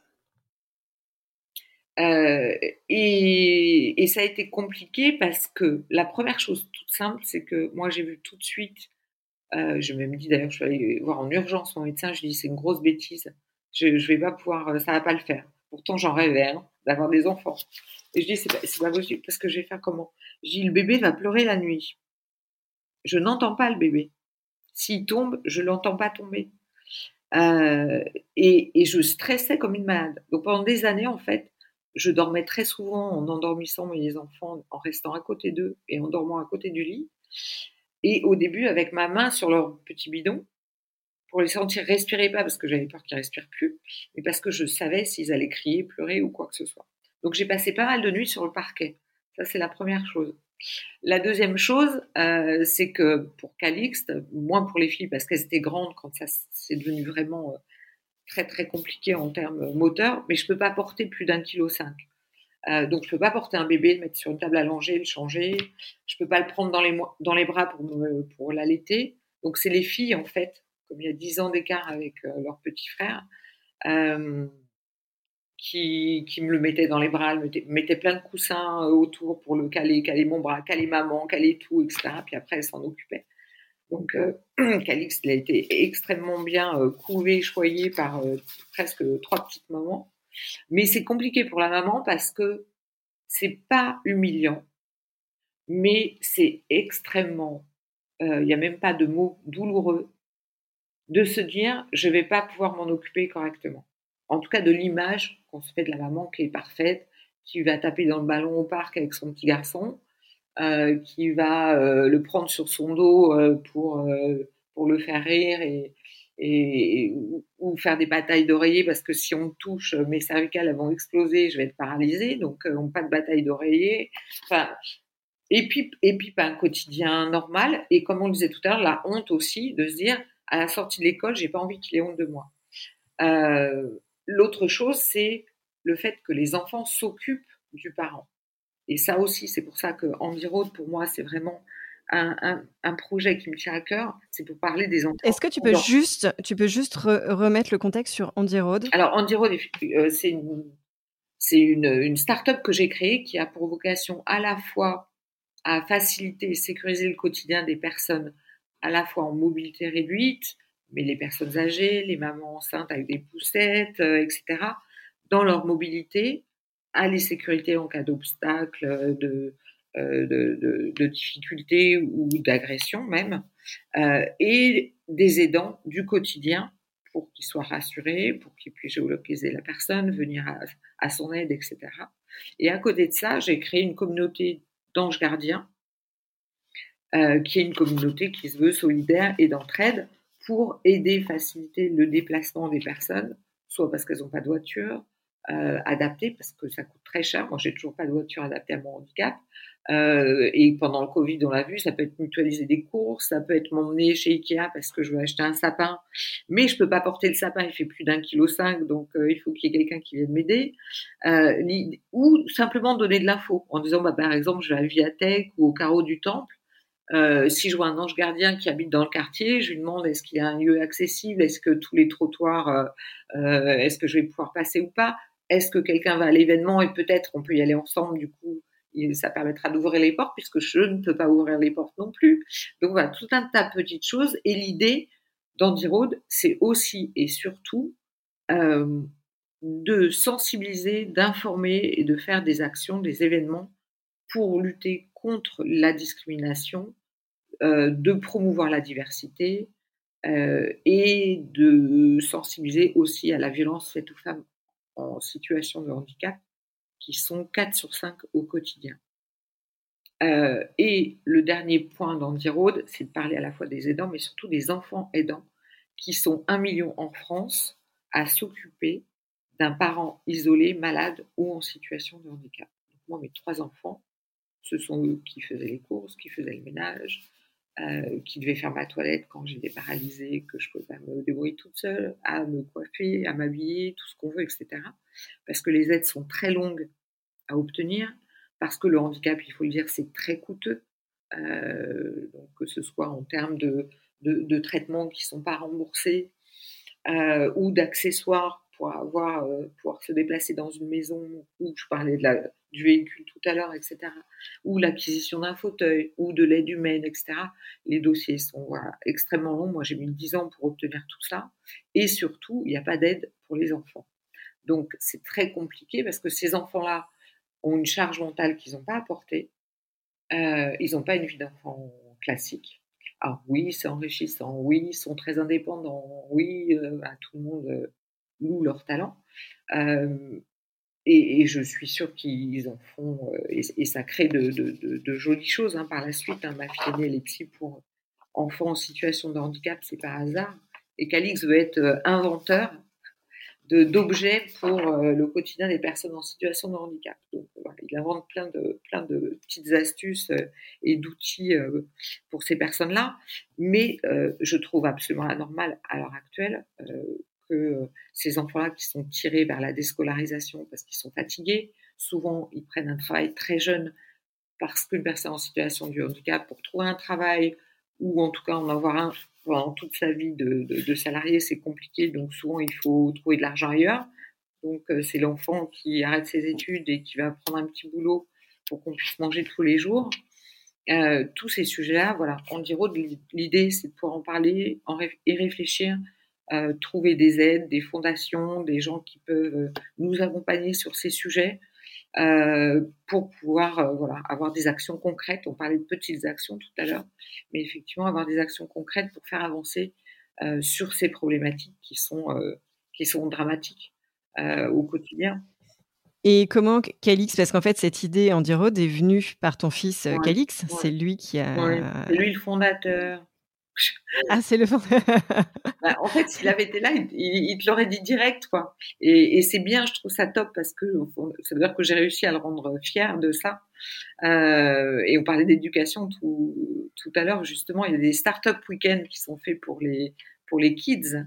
Et, qui est génial parce qu'ils n'ont pas de filtre, ils n'ont pas de contraintes. Ils disent pas, ça va être cher, ça va être long, ça va être compliqué, euh, ça demande des compétences. Euh, donc Alix, euh, bah, il avait 5 ans, il me poussait à l'époque, j'avais pas de fauteuil électrique encore, j'avais un fauteuil manuel.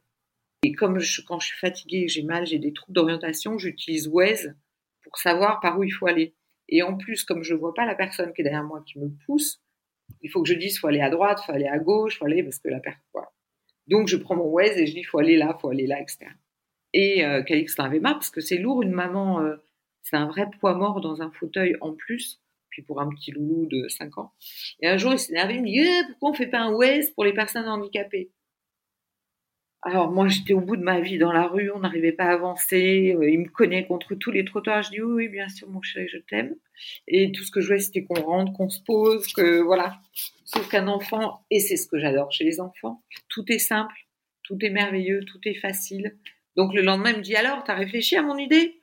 Je dis, mais de quoi tu me parles? Il me dit, bah oui, faire un West pour les personnes handicapées. Je dis, non, mon chéri, il faut que, voilà, j'ai plein de trucs à faire, j'ai mon travail, j'ai vous, j'ai ma santé, j'ai. Donc, on verra plus tard. Ce qui est fabuleux, c'est qu'il lâche rien. C'est comme le nom, la période où faut, nous, il faut tenir contre le nom.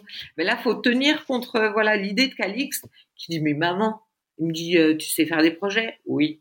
Il me dit, tu t'y connais dans les outils euh, de la technologie, euh, du digital? Oui. Et alors? Ben, Il me dit donc, c'est super simple, tu le fais. Euh, non, mon chéri, je n'ai pas le temps, ça coûte beaucoup d'argent. Et j'ai pas toutes les compétences. Il me dit, mais tu connais plein de gens, en plus t'en connais partout dans le monde, tu as été plein de fois sur les salons à Las Vegas, etc., machin. Il me dit, il me dit tu, tu peux leur demander qui t'aide? Je dis, oui, oui, oui, mon chéri. Et donc, j'ai fini par dire, OK, on va réfléchir. Et là, je me suis dit, mais en fait, effectivement, identifier les voitures mal garées, les poubelles, euh, euh, avertir les gens, effectivement. Je te parlais de ma grand-mère qui n'avait pas de téléphone à l'époque. Au lieu de, quand on est en mode panique, on se dit, qui est-ce que je peux appeler? Qui est-ce qui est en réunion ou pas? Euh, Qui est-ce qui peut venir à mon secours, etc. Donc l'idée de se dire, on, enlève, on, met juste une alerte Et donc, on met plein de tous les noms, notre carnet d'adresses qui peut nous aider en tout cas, et, les aidants familiaux pour les avertir, pour qu'on puisse aussi rapidement venir nous porter secours, etc. Ça a fait de sens sur plein de choses. Et je suis revenue à mon rêve d'enfant en disant je veux aller partout dans le monde. Et je me suis dit, j'ai pas juste envie dans mon fauteuil de pouvoir aller au travail ou à la boulangerie du coin. Moi, ce que je veux, et c'était le slogan de mon cabinet, et du coup, c'est devenu également le même slogan pour Andy Road, c'est rendre le monde accessible à tous. Pas seulement en termes de marché économique, mais aussi en, me disant, je vais aller, voilà, je veux être libre de pouvoir aller partout dans le monde et aller aussi à la rencontre des gens. L'idée de la communauté d'anges gardiens, c'est vraiment aussi de se dire, on va créer du lien ou recréer du lien social euh, avec les gens qui sont isolés. Donc, euh, donc voilà. Donc en fait, si tu veux, tout ce que j'ai fait, je me rends compte depuis petite, tous les sujets qui m'animent, même la violence mmh. euh, faite aux femmes, même les aidants, même les problématiques de discrimination. Euh, c'est comme, c'est là où on se rend compte que on a, on n'est pas vraiment libre de nos choix. Que quelque part, et, et, on est conditionné. Ça donne des, de jolies choses, mais euh, moi j'en ai fait dix fois plus que je pouvais l'imaginer. Euh, je suis ravie de pouvoir porter ces projets, de pouvoir, même si c'est très compliqué, parce que comme tu le sais, en plus dans la tech, le financement et les femmes, c'est une, vraie galère. Comme je suis en situation de handicap, personne ne veut me prêter de l'argent parce que effectivement, dommage, je peux plus travailler, je peux plus rembourser mes prêts, donc je peux pas faire d'emprunt non plus. Euh, donc on est coincé sur pas mal de choses et en même temps, j'ose imaginer euh, la bonne volonté de chacun, le, l'esprit soit de sororité, soit de solidarité, en se disant auprès des personnes les plus en difficulté, en tout cas moi je pense qu'on ne peut pas ne rien faire si on veut vraiment reconstruire une société avec ce qu'on a vécu et ce qu'on vit comme drame, comme difficulté, comme crise, et qu'on veut recréer à nous tous une société plus juste, plus responsable, plus égalitaire, qu'on peut être fier d'être français, en disant quelle liberté, liberté de circuler partout pour tous, liberté d'accéder pour tous, que ce soit à des études, que ce soit un voyage, mais la liberté de circuler, euh, que ce soit l'égalité, l'égalité des chances. On sait très bien qu'elle n'existe pas. Donc voilà. Euh, la fraternité, moi, je, suis convaincue que justement, c'est peut-être le moyen qui nous permettra de mettre en application les deux autres piliers de, la France. Et là, on pourra dire, ouais, on est, on fiers d'être français, effectivement. Et, euh, et quel est le message que tu délivrais aux parents qui sont dans la même situation euh, ces, parents qui vivent peut-être ce sentiment de honte ou de, culpabilisation, de culpabilité, pardon. Euh, qu'est-ce que tu leur euh, dirais comme message? Alors moi, je, leur dirais blindez-vous euh, blindez-vous de, euh, de compétences, de lecture, de conférences. Moi, tu vois, quand c'est arrivé pour mes filles et pour moi, j'ai été partout. J'ai déjà, faut essayer de comprendre. Tant qu'on n'a pas essayé de comprendre, euh, tu vois, Camille, par exemple, mon aînée, elle, affirmait beaucoup de choses. Et je disais, où tu l'as appris? Elle me disait, bah, je le sais, c'est tout. Je ne savais pas qu'il y avait une capacité de mémorisation visuelle, auditive, etc., chez les hauts potentiels. Et donc, je la punissais parce que je croyais qu'elle mentait. Et quand je dis apprenez, nourrissez-vous, euh, apprendre à connaître son enfant, c'est aussi ça. Parce qu'après, du coup, je me suis rendu compte que c'était moi la tortionnaire, je la punissais. À la maternelle, euh, l'enseignante la punissait aussi, puisqu'elle qu'elle racontait aussi des mensonges. Donc bon, elle connaissait des mots d'arabe, d'italien, je sais pas, dans des chansons, je sais pas où elle avait appris ça, mais bon. Elle disait, bah oui, je connais l'italien, bah oui, je connais l'arabe. Bah non, tu as trois ans et demi, donc tu connais rien du tout de la vie. Bon. Donc, moi, je pense qu'il faut euh, se faire entourer le plus possible, communiquer le plus possible avec sa famille. Euh, moi, j'ai essayé d'en parler à mes, parents. Au début, ils m'ont dit Ah oui, ça veut dire que nos autres petits-enfants ne sont pas intelligents. Je dis Non, ça n'a rien à faire. Voilà, elle est juste, elle fonctionne différemment je sais que moi, ce qui m'a beaucoup aidé, c'est de faire beaucoup, beaucoup de sessions. J'en ai fait au moins trois ou quatre. Il y a des sessions qui existent pour les parents euh, qui ont des enfants atteints de handicap. Il y en a particulièrement à Parel-Monial. Euh, où il y, a, des sessions extraordinaires, il y a des témoignages extraordinaires, il y a même des parents qui disent euh, j'en peux plus, c'est trop lourd à porter, etc. Et je crois qu'il faut accepter effectivement de se dire j'en peux plus, j'ai besoin d'aide, c'est trop difficile, c'est trop douloureux.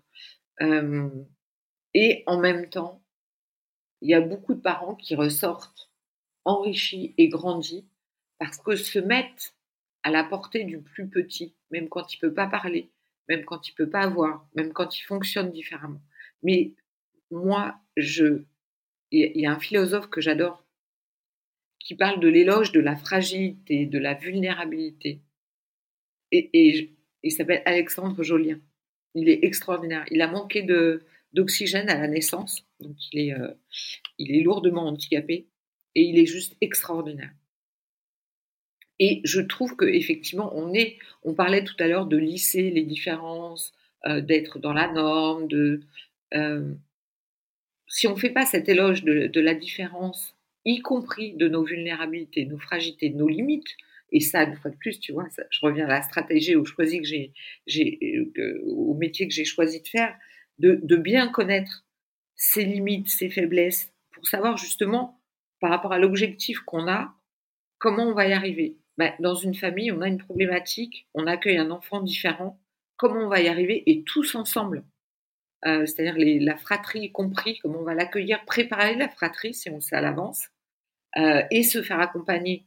Euh, ça me semble, moi, il y a plein de gens qui disent non, mais on va se débrouiller. Alors, soit on le fait chez soi discrètement, mais on a tous besoin d'aide à un moment donné et de pouvoir en parler, de pouvoir le verbaliser. C'est important pour soi, c'est important pour les enfants qui sont autour, c'est important pour l'enfant lui-même et, euh, et, et d'être accueilli pour ce qu'il est et de voir ce qu'il y a de plus beau en lui.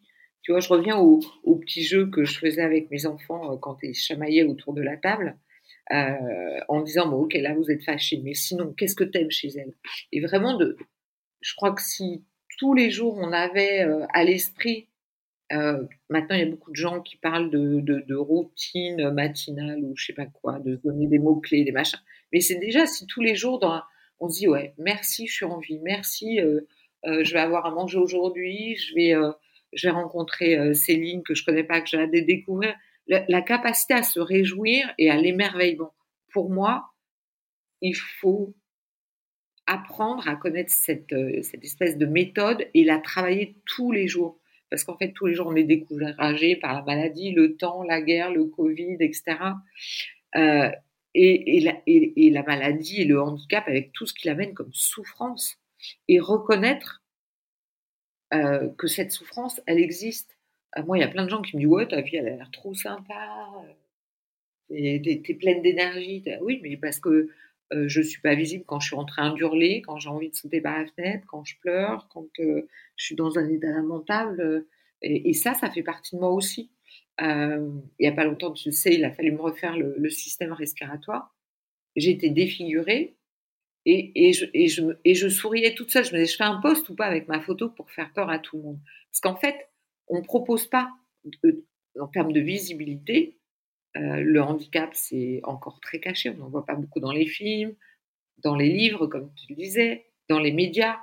Euh, et je me disais, mais la maladie le handicap aussi, c'est ça. C'est euh, oui, je vais être défigurée pendant un mois. Et alors, ça fait partie de la vie. Pourquoi il faut se cacher et pourquoi il faut mentir? J'en reviens à cette notion de, vérité que j'évoquais tout à l'heure. et être soi-même, comment je peux être moi-même si déjà les autres m'acceptent pas comme je suis? On n'en finira jamais quoi. Donc pour moi c'est grâce en tout cas une des clés je trouve c'est vraiment l'émerveillement et de se dire je sais pas ce que va me réserver ma journée mais forcément il y aura une super surprise, il y aura un super bon moment même s'il est tout petit, je dis à mes enfants c'était peut-être bon super à l'école, c'était vous avez mangé ce que je vous fais jamais à manger parce que je sais pas cuisiner donc ils sont toujours très heureux d'aller à la cantine. Euh, ben, il y a eu au moins ça mais votre journée elle a été pourrie euh, et, dans le handicap, pour moi, on est à un millième de ce qu'on peut découvrir de merveilleux et comme valeur ajoutée dans le handicap. On n'est pas encore allé à la rencontre de personnes qu'on ne comprend pas, qu'on ne connaît pas, et qui sont des puits de richesse, des puits de bienveillance, d'amour, de, de leçons de vie. Alors il y en a qui disent oui, il ne faut pas les transformer en super-héros. Je suis un peu mitigée là-dessus, parce que quelqu'un qui rentre par terre pour aller faire sa toilette, qui a une heure de kiné le matin, qui a peut-être une heure de soins, et qui arrive comme si de rien n'était au bureau pour pas embêter les gens avec son handicap, pour moi, il mérite quand même une médaille et, je lui tire mon chapeau. Et c'est aussi grâce à des, des modèles, des exemples comme ça qu'on se dit, je me tais. Oui, j'ai mal au bras, j'ai une tendinite, mais c'est pas grave. Donc, euh, je pense que euh, le handicap, pour moi, et, j'aimerais pouvoir faire des recherches là-dessus, parce que je suis sûre que euh, on n'a pas découvert, déjà parce qu'il y en a beaucoup qui sont invisibles, donc on n'ose pas en parler, et qui peuvent nous apporter un regard différent euh, sur le quotidien, sur la manière dont on travaille, euh, qui peuvent être innovants. Je dis toujours, c'est ceux qui lâchent rien. En termes de recrutement, on me dit toujours, ah non, mais il va être absent, ça va être la cata, ça va être compliqué à gérer et tout. Mais on prend à compétences égales euh, deux personnes identiques qui ont le même cursus, celle qui aura une vie un peu plus compliquée que l'autre, l'autre pourra jamais acquérir la, la, volonté, la persévérance, l'agilité, euh, euh, de, de, l'autre personne. Donc, tous ces profils, il faut les valoriser. Et, moi, aux parents, en tout cas, j'ai envie de leur dire, oui, ça va être dur, mais c'est juste une aventure magnifique, euh, extraordinaire, qui va vous transformer, vous aussi, de l'intérieur. La plupart des parents, une fois que le plus dur est fait, qui témoignent sur le, le fait d'avoir des enfants en situation de handicap, puisque c'est la plus belle rencontre de leur vie, et qu'ils se sont redécouverts et découverts, et que c'est la personne c'est le plus petit, en fait, en se mettant à sa portée, le plus fragile, qui a permis de, se, de transformer les autres en devenant de meilleures personnes. Donc, faire grandir l'autre. là-dessus, même si, voilà, il faut pas être dans le déni. Oui, c'est compliqué. Oui, c'est très dur. Et quel message à Stéphanie enfant maintenant, avec tout le recul? Euh, bah, D'avoir des punchlines, c'est ça? C'est en fait un système d'autodéfense. Euh... Ouais. Maintenant, avec le recul, parce que, parce que tu es complètement sorti de ta bulle. Tu es, sorti, tu l'as. je, peux, je peux y retourner facilement. Hein. Non, non. C'est jamais fini. En fait, je pense que tout ce qui est blessure d'enfance, et c'est valable pour tout, ça reste une blessure. Tu l'accueilles, tu, euh, tu, tu, fais la paix avec, avec, avec certaines choses, etc. Mais c'est comme une cicatrice, quand tu repasses dessus, c'est toujours un petit peu douloureux quand même. Et il suffit qu'il y ait un événement extérieur, regarde ce monsieur, j'ai toujours pas l'aplomb pour lui dire, mais, de, quel droit vous manquez de respect comme ça, quoi C'est inadmissible. J'ai même pas pu répondre, même trois jours après, là, ça fait un mois, je l'aurais là devant moi, alors j'en aurais plus peur. Je pourrais lui faire face, que je ne pouvais pas faire avant, mais je ne saurais toujours pas quoi lui dire. Et quelque part, il me fait de la peine, moi, parce que je trouve que c'est lui qui est handicapé dans, sa relation à autrui euh, handicapée dans le sens altéré. Euh, et, la petite Stéphanie, euh, j'aurais envie de lui dire confiance, n'aie pas peur, parce que c'est quand même la peur qui a dominé et qui la peur des autres, la peur de moi-même, la peur de pas être assez bien, de pas être assez efficace, de pas mériter. et là, j'en viens pas au problème de l'imposteur qu'on qu'on retrouve, ou de légitimité qu'on a de toute façon chez les femmes euh, plus que chez les hommes, mais au fait que forcément, quand on se sent différente, on se dit ça. Quand je t'ai parlé de rejet et que je voulais pas exister, être invisible, ce que je fais en ce moment, c'est presque une thérapie dans le sens où j'ose être et me rendre visible et m'exprimer parce que ce qui me porte, on va dire, c'est pour le bien commun et c'est pour, c'est pas pour moi, c'est pour tous ceux qui n'osent pas parler et qui sont des petites Stéphanie. Et j'ai envie de leur dire, alors, je suis nulle, je suis hypersensible, hein, donc j'espère que je vais pas verser ma petite larme. Mais, euh, mais j'ai envie de lui dire, euh, t'inquiète pas, ça va bien se passer. Et, et si je fais ça aujourd'hui, c'est pour toutes les petites Stéphanie euh, qui sont terrorisées, qui se disent, qu'est-ce qui va se passer Qu'est-ce que le monde me réserve? Est-ce que je vais, est-ce qu'il y a une place pour moi? Et, tu vois, c'est toi qui me fais avoir. et, de, euh, et, de, tenir et de se dire ah oui, ah, tu peux te cacher, tu peux être dans le noir, tu peux te cacher tes, cheveux, tout ce qu'on veut. Mais juste, euh, il y a une chose que j'ai apprise à mes enfants très petits. Euh, j'avais une petite cantine et, où on disait merci pour la, la, merveille et le trésor que je suis. Alors, j'en suis pas encore convaincue, mais j'aimerais que Stéphanie, elle, la petite Stéphanie, elle, elle n'est pas de doute là-dessus et qu'elle déchire tout.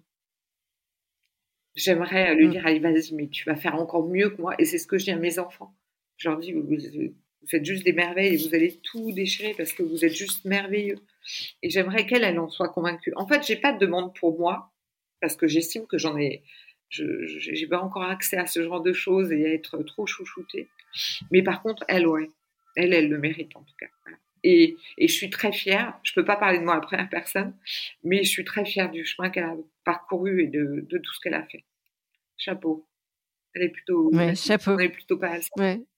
Ouais, je pense que j'ai ouais, chapeau. Je suis euh, c'est une super leçon de vie. Il y a des choses que où je suis cucu la praline et je sais pas encore comment bien gérer mes émotions. Peut-être que je serai euh, jamais. moi non plus là. Moi non plus. Mais et merci Céline parce que voilà, euh, merci pour ta rencontre, merci pour ton initiative, merci de donner la parole à tous ceux qui ne l'ont pas. Euh, alors, et, c'est pas, je fais cette démarche pas en termes d'orgueil en disant je vais parler au nom de tout le monde, etc. C'est pas ça. Mais malheureusement, on est tellement peu nombreux. Je connais tous ceux qui souffrent. J'en croise beaucoup. Il y en a beaucoup qui m'interpellent en off, sur LinkedIn ou sur Facebook, etc. je fais de mon mieux. Je sais que c'est pas extraordinaire. Je sais pas comment aider tout le monde, mais je me dis si au moins moi je peux me prendre les coups, tu vois, comme ce monsieur, les encaisser, et que ça puisse servir à quelque chose. Euh, de, trouver des solutions, de, se battre pour que ça n'existe plus, de le dénoncer et de plus être dans le silence aussi. Euh, mais en, tout cas, c'est grâce à eux que je la trouve cette force parce que parce que moi, j'en peux plus, j'ai mon petit garçon qui me dit non mais tu te manques de moi. Tu m'as dit on a le droit d'être à terre, mais on est obligé de se relever. Donc il me dit tu sèches tes larmes, tu renifles un bon coup et demain c'est reparti. Oui mon chéri. Voilà ce que j'ai semé. Maintenant, je suis, je coincée parce que je leur ai appris à faire ça avec eux-mêmes. Donc, je ne peux pas dire, bah non, moi, sauf moi, je suis l'exception. Moi, je ne fais rien. Quand je pleure, je reste à terre. Non, et, euh, et c'est vrai qu'on en, en, disait en, préambule, euh, l'idée du podcast, c'est aussi euh, d'avoir des histoires de, de femmes, de, de, modèles de je ne sais pas quel est le, rapport que tu as avec le modèle, euh, mais c'est juste des. Tu vois, quand tu parles de, de certaines femmes ou hommes hein, qui, qui, nous ont tous inspirés, ça peut être des professeurs, ça peut être des, des gens dans la vie professionnelle ou autre. le côté inspirant, j'aime bien parce que inspiré, ça veut dire que ça a éclairé une petite case que tu n'avais peut-être pas vue comme ça, angle. Et moi, j'ai un peu. C'est très américain, rôle modèle. Euh, en même temps, c'est bien qu'il y en ait parce que ça permet d'avoir des références. Mais modèle en français, ça veut dire aussi pas parfait, mais euh, quelqu'un qui se présente être un modèle pour les autres. Ah oui, en tant que parent, on doit être quand même un modèle, même si on doit accepter qu'on a des failles. Je voulais juste aussi te demander tes inspirations aujourd'hui, justement, toi, euh, les, les, femmes ou les, les, hommes que tu, que tu admires? Est-ce qu'il y a des personnalités? Alors, il y a en fait, je pense que tous les, toutes les personnes de ma famille, euh, d'abord, les femmes, euh, tu vois, ma tante, elle mettait deux heures à se préparer, à se maquiller, à s'habiller pour recevoir les gens, malgré son handicap. Tout le monde l'a critiquée en disant elle est trop coquette, etc. Quand je parle souvent de dignité humaine, c'est ça aussi. C'est à la fois pour les autres, d'avoir, de pouvoir les accueillir et d'en faire un minimum pour à la fois pas faire peur quand c'est un handicap compliqué, euh, et puis même pour soi-même, tu vois, se respecter. Euh, moi, je rêverais d'être en pyjama toute la journée quand j'ai mal partout. Quand... Eh bien non, pour aller chercher mes enfants à l'école, pour plein de raisons, je me dis, non, tu te bottes les fesses, tu vas être encore plus fatigué parce que ça sera douloureux, mais tu vas, tu fais voilà, ce qu'il faut faire. Même si des fois, à ma tête, on voit pas du tout que j'ai fait d'efforts, mais ça, c'est pas grave. Mais ces femmes-là, quelque part, elles m'ont éduquée et elles m'ont transmis plein de choses. Euh, ma maman qui a plus de 80 ans, qui a une leucémie, qui a de l'ostéoporose, qui se casse de partout et qui a une combativité de dingue et qui fait 3000 fois plus qu'une personne normale et que je je sais pas comment elle fait. Euh, ça, ça m'interdit de me laisser aller aussi. Euh, je me dis, j'ai pas le droit, quoi. Moi, j'ai que 53 ans, je suis déjà au bout de ma vie. J'ai l'impression à 150 ans. Comment je vais faire? Je serai jamais à la hauteur de d'elle. Après, dans les personnalités inspirantes, il y a plein de gens, mais euh, tu vois, euh, c'est compliqué parce qu'on parlait d'Hélène Keller. Je voudrais pas citer que des personnes non plus euh, qui sont dans le handicap. Il y a la sœur Emmanuelle que j'adore pour tout ce qui est bienveillance, pour la joie qu'elle dégage, pour voilà, tous les pays aussi dans lesquels elle a eu des missions, etc. Et puis l'humour que j'ai pas du tout. voilà, et, c'est quelqu'un de juste exceptionnel. après, au niveau professionnel, c'est toujours délicat. Il y a des, il y a il y a des gens qui m'inspirent, mais quasiment, et c'est pour ça que je trouve que la gymnastique de l'émerveillement est intéressante. Euh, je, je trouve, et mes enfants me le reprochent, toujours quelque chose de merveilleux chez chacun. Et c'est ça qui m'inspire. C'est le fait que je ne me lasse jamais. Euh, chez n'importe quelle personne, même si on dit oui, tu vas voir, euh, euh, c'est un tyran, c'est je sais pas quoi, ok. Mais moi, je vais trouver le petit truc et, ça, ça me plaît et ça, ça m'inspire parce que je me dis qu'on a tous à apprendre les uns des autres. Euh, voilà, pourquoi cette personne a agi comme ça, qu'est-ce qu'il y avait derrière, qu'est-ce que l'inspiration, on peut tous la trouver. Moi, les gens, ils m'émerveillent, ils m'épatent. Je me dis, mais comment ils ont fait l'autre jour? C'est dommage, j'ai plus l'exemple en tête. Il y a quelqu'un qui m'a dit un truc, c'était une évidence, et je me suis dit, mais qu'est-ce que je suis bête? Comment j'ai fait pour pas penser à ça? Voilà, on a tous à apprendre, et ça, cette inspiration, euh, on l'a à la fois en nous, dans notre histoire, dans nos rencontres, euh, dans notre environnement. Euh, moi, je suis en Corse, évidemment. Inutile de dire que comme paysage, c'est plutôt inspirant, tu vois, pour, pas mal de raisons, à tout niveau, hein, dans tous les sens du terme, l'odorat, la vue, enfin. Et, ça, c'est inspirant, ça, nous, ça me remplit aussi. Et c'était important pour moi d'être dans un lieu où je me sens bien, parce que quand on parle de handicap, de douleur, de difficulté d'accessibilité, si ton environnement il est trop violent avec toi, tu, finis aussi par te t'assécher, par te fatiguer, etc. Donc moi j'ai besoin de me remplir de choses qui m'émerveillent. La Corse forcément c'est plutôt merveilleux comme endroit et c'était important et, et, de, me protéger quelque part parce que je sais pas tellement dire non aux sollicitations. J'ai envie de faire avancer ces sujets et en même temps je sais pas dire non. Donc quand j'étais à Paris, même quand j'étais au bout de ma vie, comme dit ma deuxième fille, euh, j'osais pas dire non. Donc je faisais toutes les manifestations, tous les salons, tous les machins, et je savais pas dire non alors que ma santé, j'en pouvais plus. C'était disproportionné. J'étais pas, j'avais pas la capacité de faire tout ça, tu vois. Donc euh, comme je suis sur une île, c'est plus facile de dire ben non, je peux pas venir. C'est loin. Ou alors vous venez. Euh, mais tout ça, voilà, les, personnages inspirants. Euh, ce qui m'ennuie, c'est qu'on a tendance, c'est un peu comme les rôles modèles, tu vois. Et, moi, je suis inspirée, tu vois, mes auxiliaires de vie. Je suis éblouie. Moi, je pense que j'aurais ni la patience, euh, ni la gentillesse, ni la délicatesse de m'occuper de quelqu'un H24, d'être euh, au, de, mettre toute sa vie pour, pour aider les gens eux-mêmes à vivre et avoir une vie normale. Ils mettent leur vie de côté toute la journée au profit de. Moi, je les admire parce que je, déjà, je peux, je peux pas faire la moitié de ce qu'elles font. Je sais pas coudre, je sais pas faire à manger, je peux pas porter un vase, je peux pas faire grand chose en fait.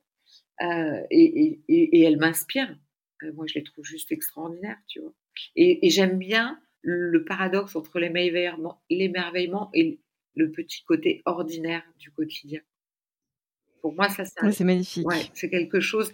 Je trouve que la beauté, on peut l'avoir dans des petits gestes, des petites attentions. Euh, tu vois, tu, tu mets. Je grondais mon fils l'autre jour qui voulait pas mettre de gants ni de bonnet, euh, et je dis mais tu sais tout ça, ça te casse les pieds, mais ça veut dire je t'aime. Je dis je prends soin de toi, je t'aime. Alors mets des gants parce que j'ai envie que tu ailles bien, j'ai pas envie que tu aies des émails sur les mains, j'ai pas envie que tu sois malade. Donc tu mets un bonnet euh, chaud quand tu sors de la piscine. Et je parlais des langages de, l'amour en général. Et je lui disais, les, langages de l'amour, c'est pas forcément verbal. Et toutes les petites choses euh, jolies, euh, les, bonnes choses, les jolies choses qui nous arrivent, on les voit pas forcément sur le coup. C'est après, tous les soirs, en se disant, bah, tiens, il y a eu ça quand même, c'était chouette. À ce moment-là, j'ai été, je me sentais bien avec elle, j'ai passé un bon moment. Donc, euh, ce que tu nous apprends, en fait, c'est vraiment la méthode des petits pas. C'est les petites actions vont faire qu'un jour, euh, on va pouvoir en bouger les lignes. À titre personnel ou pour traverser des épreuves de la vie, et Dieu sait qu'on en a. Euh, et c'est pour ça que j'ai fait de la stratégie. C'est que la stratégie d'entreprise, quand tu veux définir les orientations stratégiques, il faut avant que tu fasses des études de marché, que tu fasses des analyses, des diagnostics avec des matrices. Et après, tu peux faire ton plan d'action. Le plan d'action, c'est pas tout de suite ton objectif. Pour atteindre ça, il va falloir embaucher, il va falloir former, il va falloir avoir un budget, il va falloir.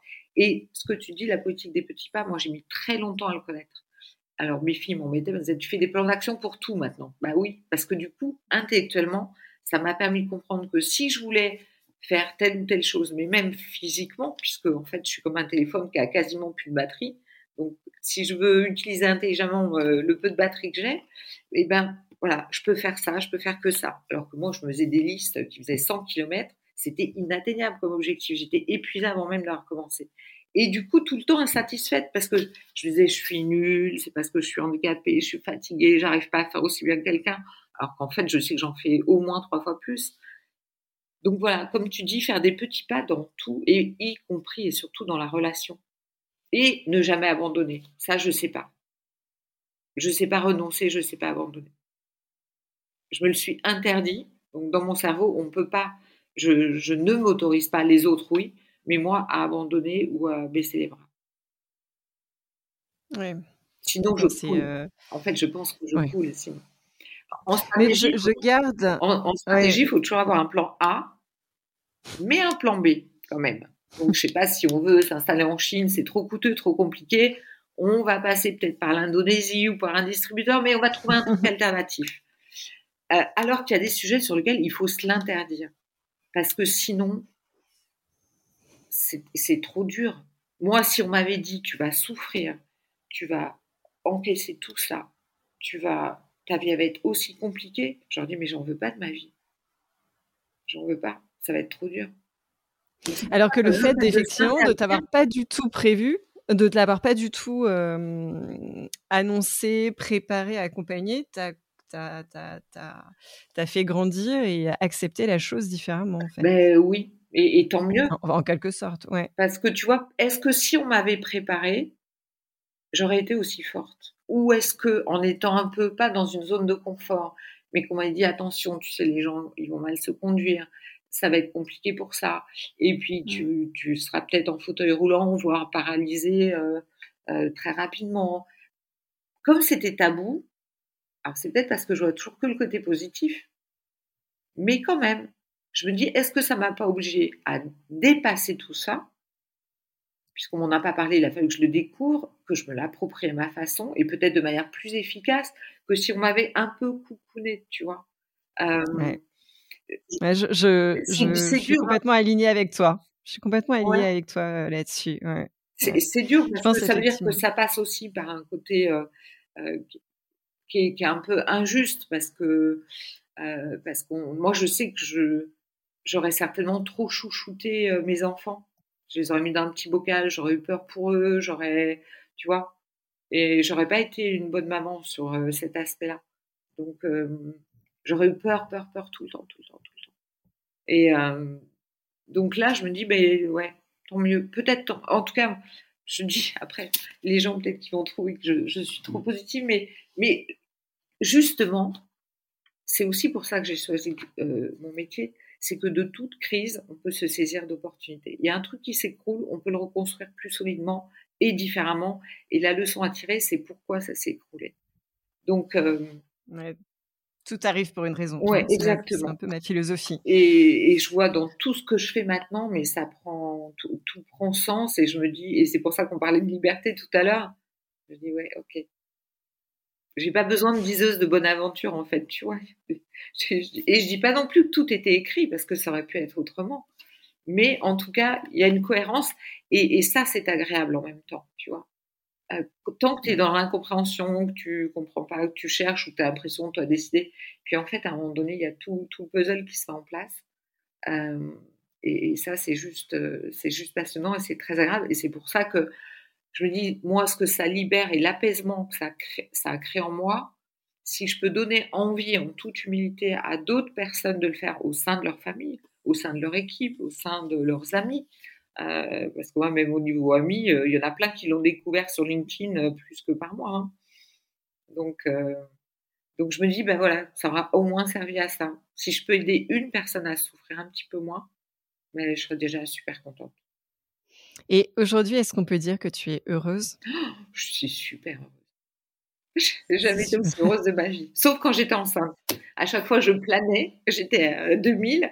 Bon, après la grossesse, ça retombait. Mais, mais non. Plus les années passent et plus je suis heureuse. Mais c'est, et c'est une joie profonde.